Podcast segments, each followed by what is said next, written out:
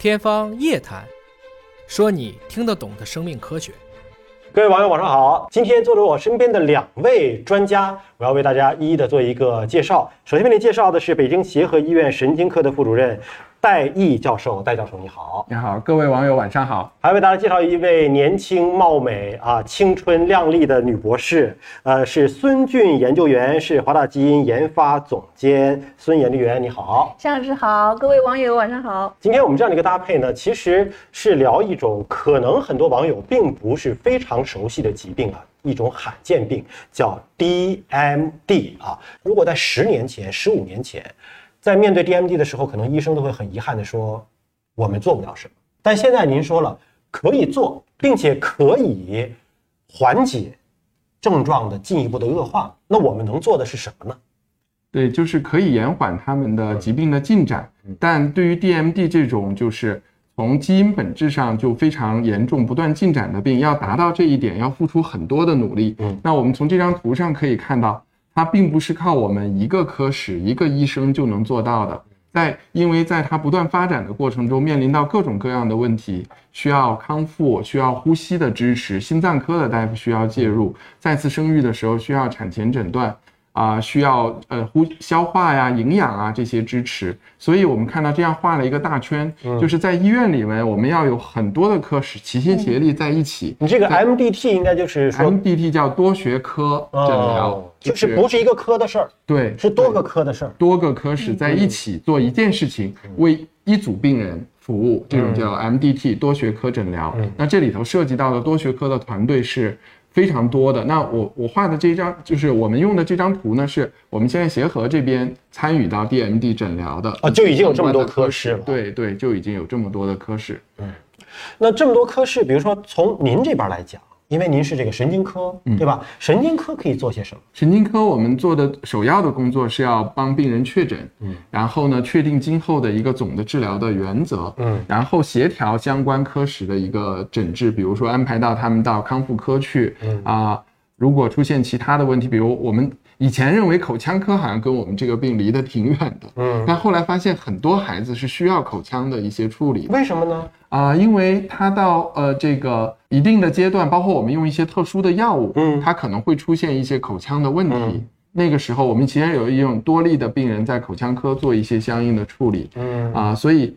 就是会安排说，呃，在神经科的医生看到他以后，那你这个问题需要去口腔科处理，下一个问题需要出内分泌科处理。所以就是他当出现一些病症的时候，是有一些科室能够帮助他延缓这个症状的恶化。对，是的，是的，是的，那就是各司其职，减缓了他的进程。呃，能够延缓他整个疾病的进程。嗯，对。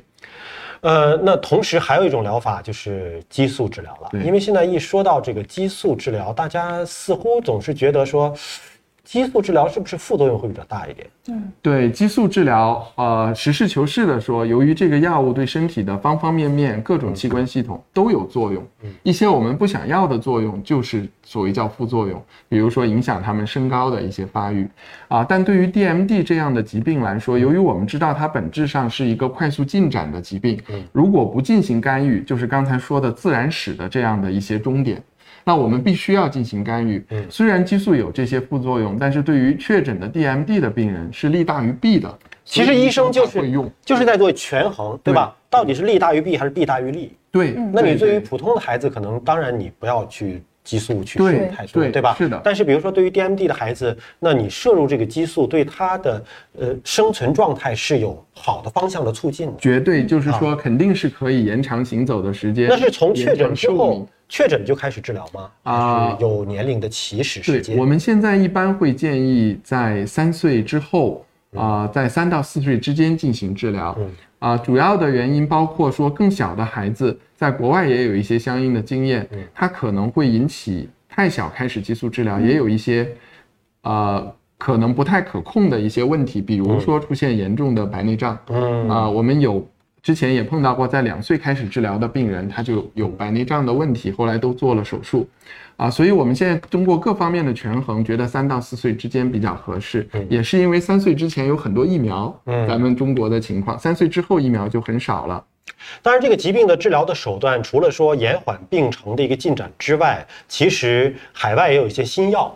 这些新药呢也都是慢慢的在上市了。这些药是真正能够治疗吗？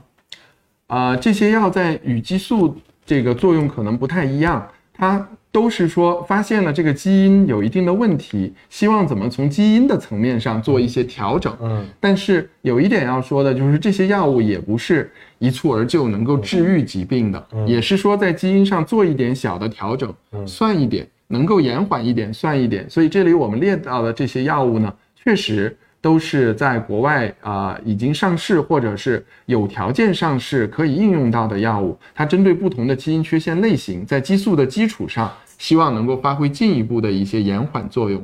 会很贵吗？啊、会很贵，有多贵？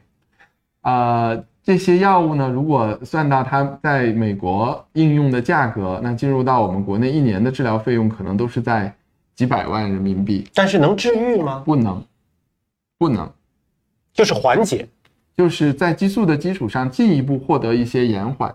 嗯嗯，嗯嗯嗯，因为所有的新药价格一定是贵的，而针对罕见病的群体，因为病人群体的总人数比较少，所以就会导致治疗的。药物的价格会更进一步的提升。我们是希望说，这个技术在突破了这种专利保护期之后，能够得到更广泛的一个普及。